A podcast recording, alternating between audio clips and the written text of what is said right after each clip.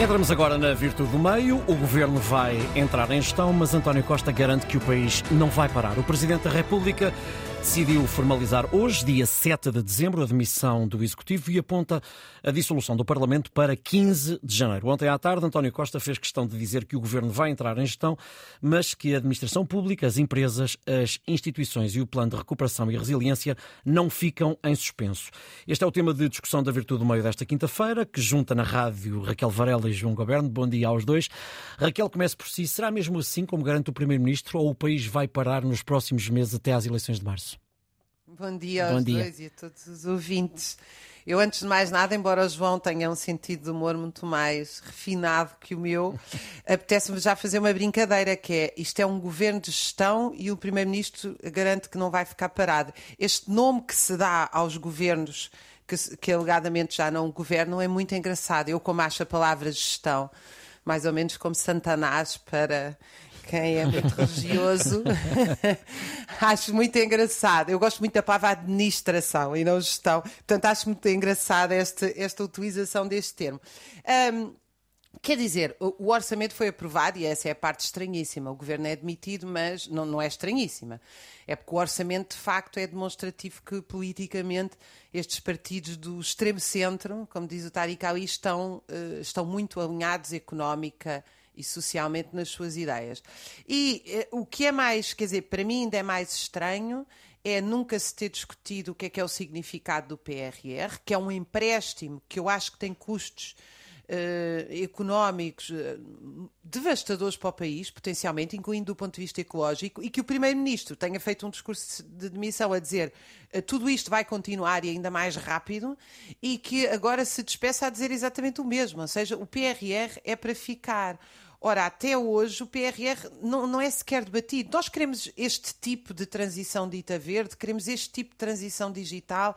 São estas as nossas prioridades. Numa altura em que eu recordo, nós estamos com uh, greves no SNS e na educação quase há dois anos e foi anunciado pelo PISA, que já é uma péssima medição da realidade, que eu não subscrevo, porque só mede, enfim, um bocado a Salazar contar e ler que Portugal está em queda livre e eh, estamos a debater um caso em que a maioria dos portugueses o máximo que consegue é ter um, é, é, é ter um telefonema para a Saúde 24 e alegadamente há um telefonema do secretário de Estado que envolve também alegadamente o Presidente da República e uma uhum. consulta é marcada de um dia para o outro.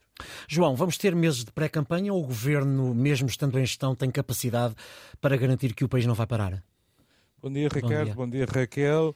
Bom dia a quem nos ouve. Uh, Parece-me inevitável que, que, como todos os analistas políticos dizem, a, a campanha já começou. Hum. E nesse, nessa medida, parece-me que, que, que, a, ideia, a ideia que eu subscrevo de um governo de gestão. Um, pronto, é o que é, é, é, manter as pessoas nos seus gabinetes sem grande poder de decisão. Um, penso que o debate de que a Raquel falava uh, já perdeu o seu momento, porque este, este processo PRR, uh, ah, melhor ou pior, isso depende das opiniões, mas neste momento é, é, é parece-me incontornável. Uh, e isto, isto conduz a que vamos entrar em, em estagnação, em, em, numa, numa soma absolutamente avassaladora de promessas eleitorais, já começaram, uh, em alguns casos contradizendo aquilo que os partidos vinham defendendo até aqui. Resta saber depois que promessas desse, desse lote é que são execuíveis e ainda dentro do execuível quais é que vão ser cumpridas. Parece-me, por exemplo, que a, a, a posição de Luís Montenegro relativamente à, à, à, decisão da Comissão Técnica Independente sobre a localização do aeroporto já é um sintoma de que vai parar tudo. E a seguir a parar tudo, se o governo for de outra cor política, podem começar a contar com reversões, que é sempre uma coisa boa para perder tempo. Raquel, António Costa sublinha que o PRR não pode parar e que as empresas têm de continuar a trabalhar em pleno, mas é certo também que há limites para um governo que está de missionário. Em princípio há. A questão é que hum. muitos destes limites, inclusive, nem, nem têm a ver com, com, os governos, têm a ver com a própria União Europeia. Hum. Nós temos que meter na equação que há imensas destas decisões que sequer passam diretamente aqui. Hum. Agora, uh, eu acho que isto também há um bocadinho aqui, uh, deixe-me entrar aqui numa questão que parece que não tem nada a ver, mas que eu acho que tem. Eu sou contra o PRR uh, e acho que não foi feito o debate sobre o PRR. Mas, segundo o que as empresas e a própria execução demonstra, é que sequer o PRR está, esteve a avançar quando o governo estava em funções.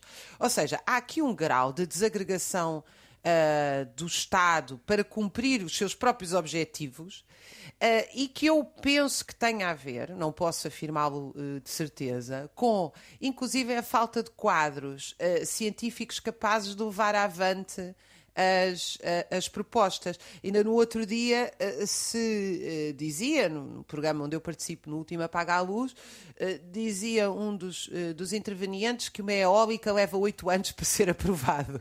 O que eu acho, eu como sou contra deitar abaixo montados para pôr eólicas, acho ótimo, para mim pode levar 16. Agora, isto é demonstrativo de que uh, uma parte, uma grande parte do que se passa é propaganda. Ou seja, uhum. António Costa diz que isto é para ir para a frente, mas já não ia para a frente antes quando não havia, quando o governo estava em funções, digamos, regulares.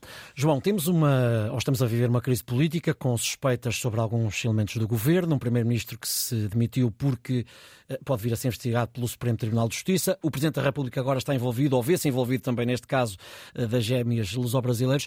Como é que perspectiva a campanha pré-eleitoral que já estamos a viver, como dizia há pouco? Vai ser, vai ser dura, uh, vai ser uh, extremada uhum. e não me parece que vai contribuir sequer para a clarificação das coisas. É evidente, parece-me parece mais ou menos evidente, que, que, António Costa fez uma má abordagem da maioria absoluta. Ele que foi ter o terceiro político português a conseguir uma, uma maioria absoluta em democracia de partido único. Fez uma má abordagem, eventualmente rodeou-se mal, uh, houve más escolhas. Não leu Maquiavel? Peço não, desculpa. Exatamente, não leu Maquiavel. Uh, rodeou-se muito mal, uh, tanto uh, ao nível governamental como até ao nível pelo que se lê e pelo que se vai sabendo das suas amizades. Agora, também não é uh, despiciando observar o que é o segundo mandato do Presidente da República, uhum. porque ele afirmou-se como um campeão contra a instabilidade, um inimigo da instabilidade, mas só até certo ponto.